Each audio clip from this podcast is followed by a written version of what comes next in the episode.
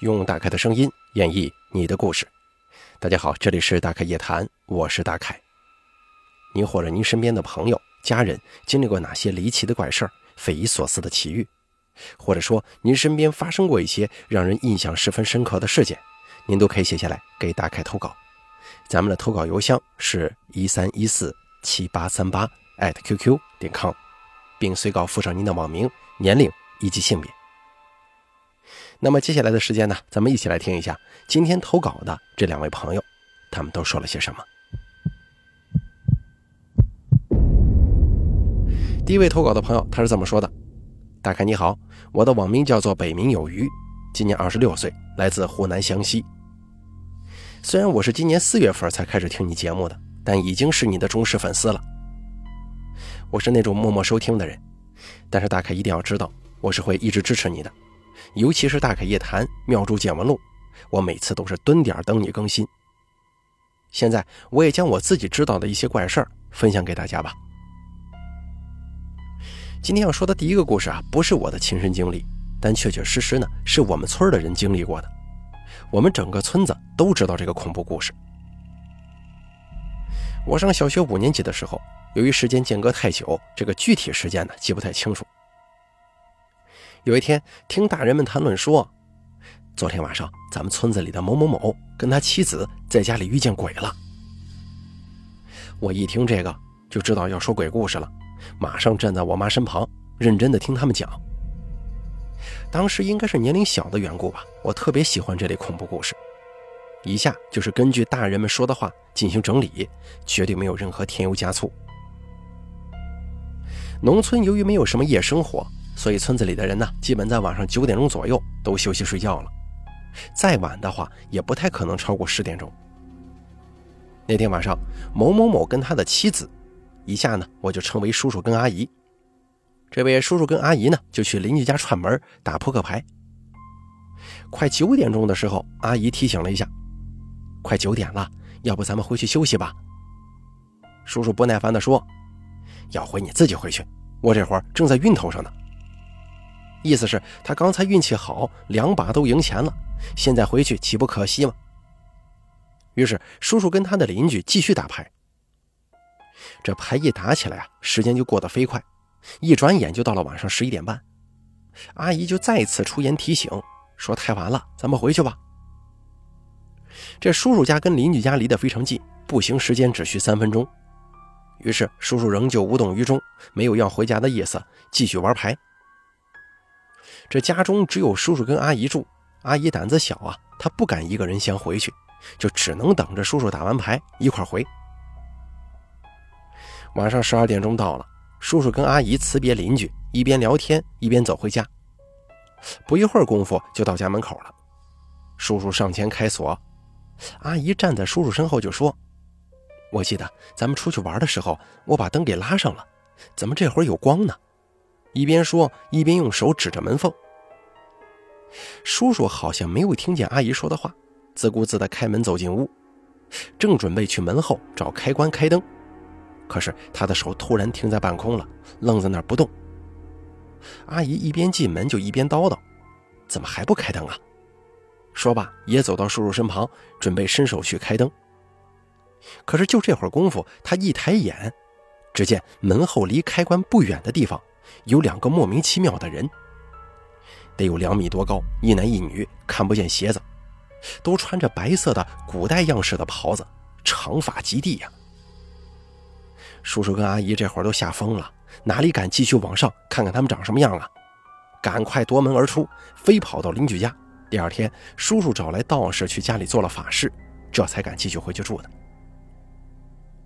当时大人们都说，幸好那天晚上阿姨没一个人回去。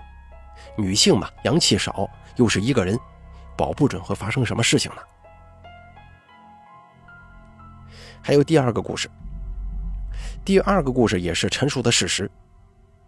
先给大家说一个词“开哈”，这是湘西苗语的一个词，我不知道用普通话怎么翻译，直接音译就是“开哈”。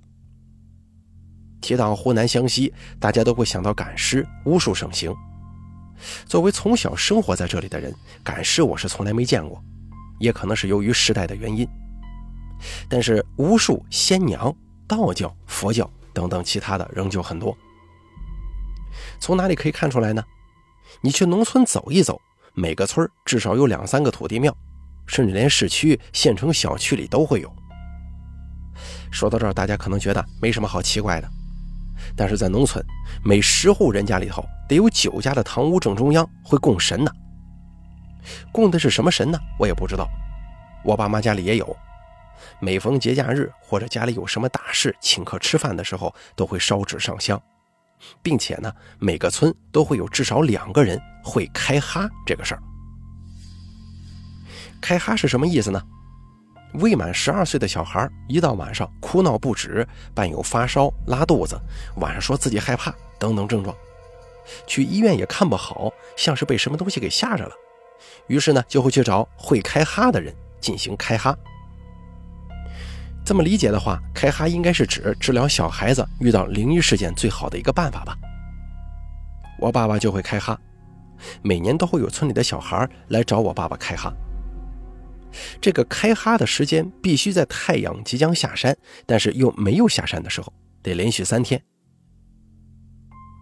小时候在家的时间多一些，经常会看见村子的叔叔阿姨带着小朋友来找我爸爸。因为见的比较多，所以只要一看到大人拿着纸钱香烛来找我爸，我就会喊我爸爸出来帮别人开哈了，大人们就会笑我。在开哈的时候，我爸爸坐在椅子上。让小孩子站在面前。首先，我爸用双手的拇指在孩子的额头上来回轻轻搓动，同时嘴巴里轻轻念叨什么，途中还时不时的用嘴去靠近孩子的额头，做类似吸水的动作，然后再转头做吐口水的动作，吐在椅子旁边。其实呢，也没什么东西吸出来，更没什么东西吐出来。其次，再拿起孩子的左手，以同样的动作在孩子的掌心做一遍。最后，把家长拿过来的纸钱香烛，在做吐口水动作的那个地上给它烧了。一天一次，连续三天。大部分小孩子第二天就好了，但是第三天仍旧要来。有的小孩子病情比较轻，一天就能好，第二天、第三天就不来了。像这样第三天没来的小孩，不出一个月，仍旧还会犯毛病。以上就是开哈的一种，还有一种我爸爸应该不会，因为我从来没见他用过，但是我在我舅舅家见过。那天我跟妈妈去舅舅家做客，刚到家门口就看见一位不认识的老奶奶在跟舅母说着什么，这老奶奶怀中还抱着一个小男孩，哭闹不止。仔细一看，是舅舅的孙子。我舅舅跟妈妈年龄差别比较大。所以那个时候，我舅舅都抱上孙子了，我才十多岁呢。舅母起身到厨房，给老奶奶拿了一个煮熟的鸡蛋。只见老奶奶剥掉蛋壳，去掉蛋黄，只留下没有被破坏的蛋清，伸手把自己耳朵上的银耳圈拿了下来，塞进鸡蛋清里，再用纱布裹好。老奶奶把裹好的鸡蛋在小孩子身上来回滚动，嘴巴里还念叨什么。大概五分钟左右。停止之后，把银耳圈拿出来，本来亮晶晶的银耳圈就会变成灰黑色。当时感觉啊非常惊奇，就像是变魔术一样。老奶奶还会说“饶”这个字，这个是苗语的音译词啊，好了的意思。听妈妈跟舅母的对话才知道，这也是开哈的一种。因为舅母的孙子被吓着了，所以请老奶奶过来开哈。果不其然，被开哈过后的舅舅的孙子不吵闹了。就跟平常一样好。这个事儿啊，我就分享完了。开哈的故事虽然不吓人，但是我至今都觉得真挺奇怪的。可能这个是极具地方色彩才会有的一种驱邪化煞的形式吧。好了，第一位投稿的朋友，他的经历咱们就说完了。接下来咱们一起听一下第二位投稿的朋友他的故事。这位朋友是老朋友了，他的网名叫袁泉，他是这么说的。大凯你好，各位朋友大家好，很高兴又听到大凯读我的稿件了，真的特别开心，也希望能够帮助到更多的朋友。大家还记得我吗？我就是那一期仙家的对话这个故事的投稿人。我的母亲呢身上有仙家，所以说发生了很多事情，我都给大家进行分享了。今天我给大家要说的，还是发生在我顶仙的母亲公堂上的一件事儿。要说双头马奇怪，我还没见过，但是插进去的香没有人为的帮助自己弹出来，这事儿大家见过吗？那是好久以前的事儿了。我母亲刚招兵进表没多久，来了一对中年夫妻，说是问这个住宅的问题。他们说夜里总是有奇怪的声响，还有抠地板伴随着抹布擦地板的动静。一旦你想注意听听怎么回事，这个声音啊就会消失。已经连续几个礼拜了，没睡好过一天。经别人介绍说我们家这边比较灵验，就过来了。我妈也得知诉求，就抽烟请仙。接下来怪事开始了。以往仙家一上身就会问来者，今天啊，我妈仙家来了，却一直保持微笑不说话。那对中年夫妻似乎等得不耐烦了，就主动开口：“仙姐呀，您是查到什么了吗？”我母亲闭眼微笑，回了一句：“莫着急，我再跟他们交流一下。你这事情啊不简单，办不办得成也不在我呀。”母亲顺势捏了个手诀，我形容不上来，就是手指各种弯曲，然后就固定住不动了。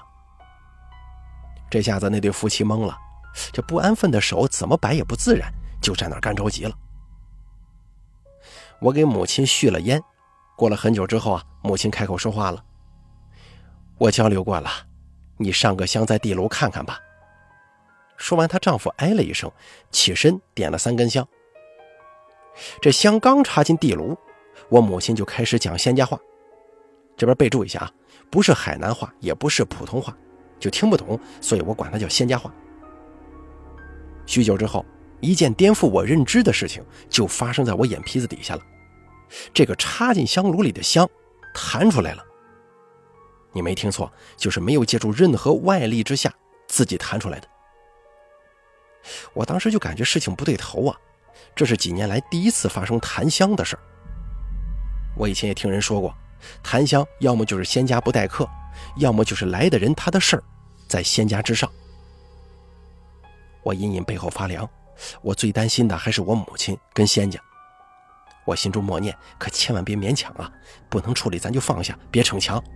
就这么一直念，我也注意看我母亲的表情，她还是满嘴的仙家话，面不改色，人也比较淡定。我一看这个样，心里也算是踏实一些了。母亲就说仙家话，就吩咐你烧点纸钱，再上香。字里行间有一种气氛外加命令的口吻。那个男人就照做了，结果还是一样，这香又弹出来，掉在地炉旁边，香火都灭了。我母亲这会儿突然大笑，很大声地说：“凡事先来后到，如今你们不肯原谅于他，也是他咎由自取，怪不得你们。这样吧，你们且在我公堂外等候，我先跟这位凡人交流交流。”很显然，母亲这些话是在对另一个世界的朋友说的。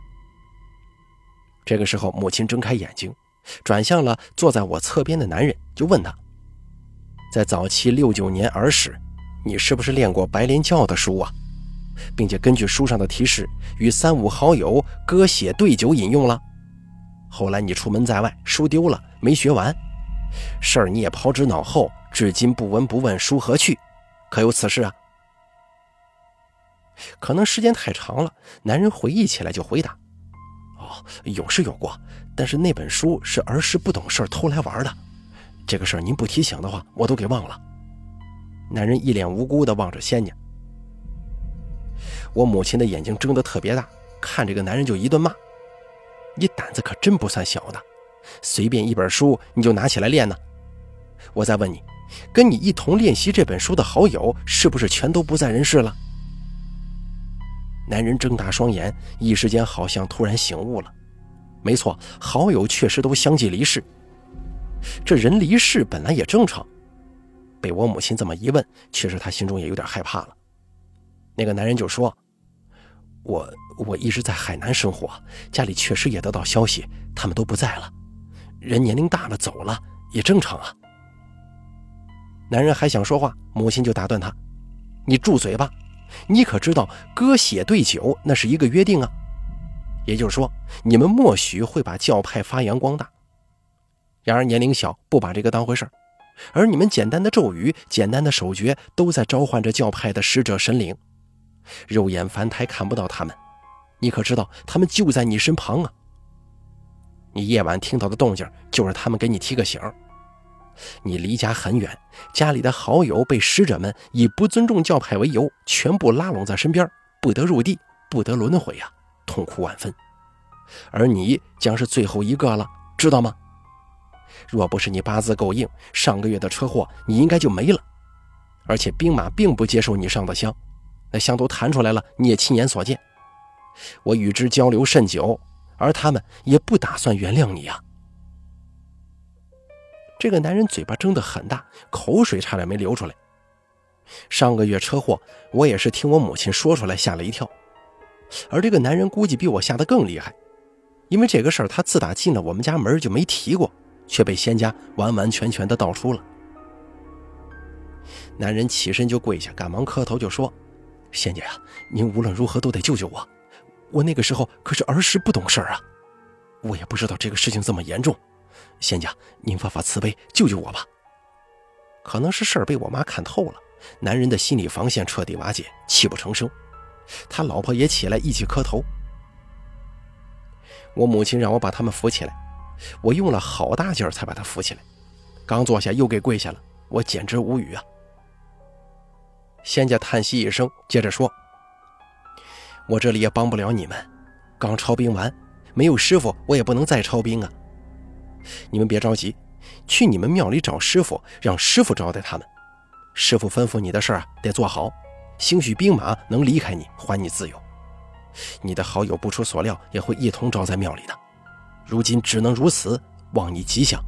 事不宜迟，你赶快去吧。说完，我母亲就询问：“方法我已经知道了，如今还有何诉求啊？”那夫妻一直在抽泣，见默不作声，母亲就说。儿子，烧书结案。于是我就出门烧香案了。等我回来之后，夫妻俩已经走了，留下一个红包。我依照惯例放在公堂之上。这个时候，母亲叫了我，就说：“凡间儿子，你过来，我跟你说一说。”我看见母亲说普通话，并且叫我凡间儿子，那一定是仙家在叫我。于是我端坐在前，母亲就说。我知道你信奉弥陀，爱读地藏经，无奈我已经看出你缺少坚持那颗心了。世上的书本无好坏，全在那颗心。如若我当时不制止你读地藏经，如今你身边也会跟着一群灵体向你索要功德。然而你不能坚持，那么就会给自己种不善的因，结出不善的果。地藏一开经，灵体都得跪下等你读完。如果你不能读完，会引起他们的嗔心，这个对你是不好的。你皈依便好，儿子，你可记住了。如果你不能坚持，你就不要随便开始。就像今天来的这对夫妻一样，也不知是你儿戏了书，还是书本儿戏了你呀？记住了吗？仙家这一席话，瞬间带起我的回忆了。没结婚前，我去了一趟五台山，皈依佛教。师傅让我多读《地藏菩萨本愿经》，对我消除业障有帮助。我回来就读，可是无奈被我母亲拦下。我当时心里还想，仙家不想我好啊，不让我读，不给我消除业障。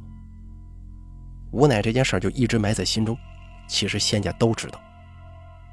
今天仙家这么一说，我瞬间明白了，凡事得坚持啊，不然啥也做不好。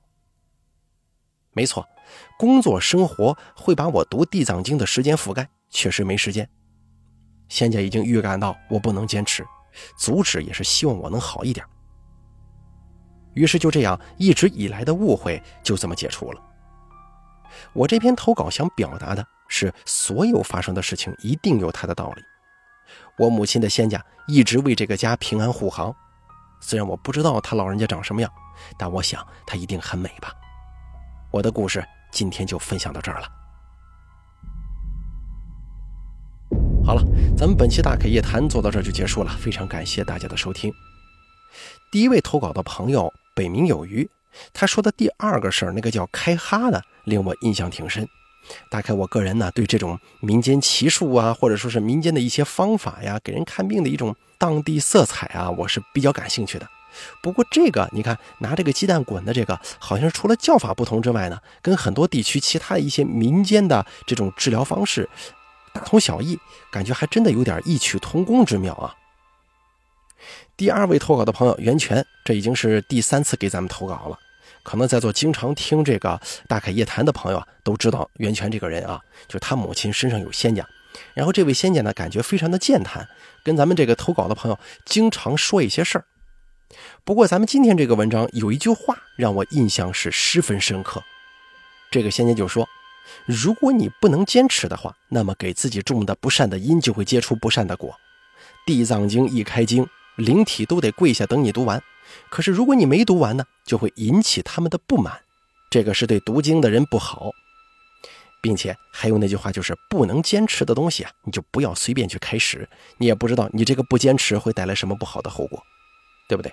当然了，咱不是指这一个事儿啊，咱是指所有的事情。大家可以想象一下，一个人的坚持，确实是所有人的成功也好啊，所有人能过上幸福的生活也好，可能都是源自于他的坚持。坚持什么呀？有可能坚持努力的去完成你的工作，坚持你的善良的一面，这个都叫坚持，对吧？读书也是如此啊，你不能半途而废吧？开始读着读着读一半啊，你就走了，你这书读了不白读吗？你还不如不读，去干点别的呢。您说是不是？你读一半没读完，你这不浪费时间吗？你也没学到啥东西啊。所以说，今天这第二个投稿的朋友袁泉他说的这个事儿，确实是给人的感觉啊，值得一提，值得好好的品味。好了，咱们本期大概夜谈做到这儿就结束了，非常感谢您的收听，请记住以下三个投稿方式：第一。关注大凯的微信公众账号“大凯说”，发送聊天信息给我。第二，加大凯的 QQ 投稿群四群五四六七六八六八四，把你想说的发送给群主就行了。还有第三种最简单的投稿方式，把您的稿件发送到邮箱一三一四七八三八 @QQ 点 com 即可。我在这儿等着您的投稿。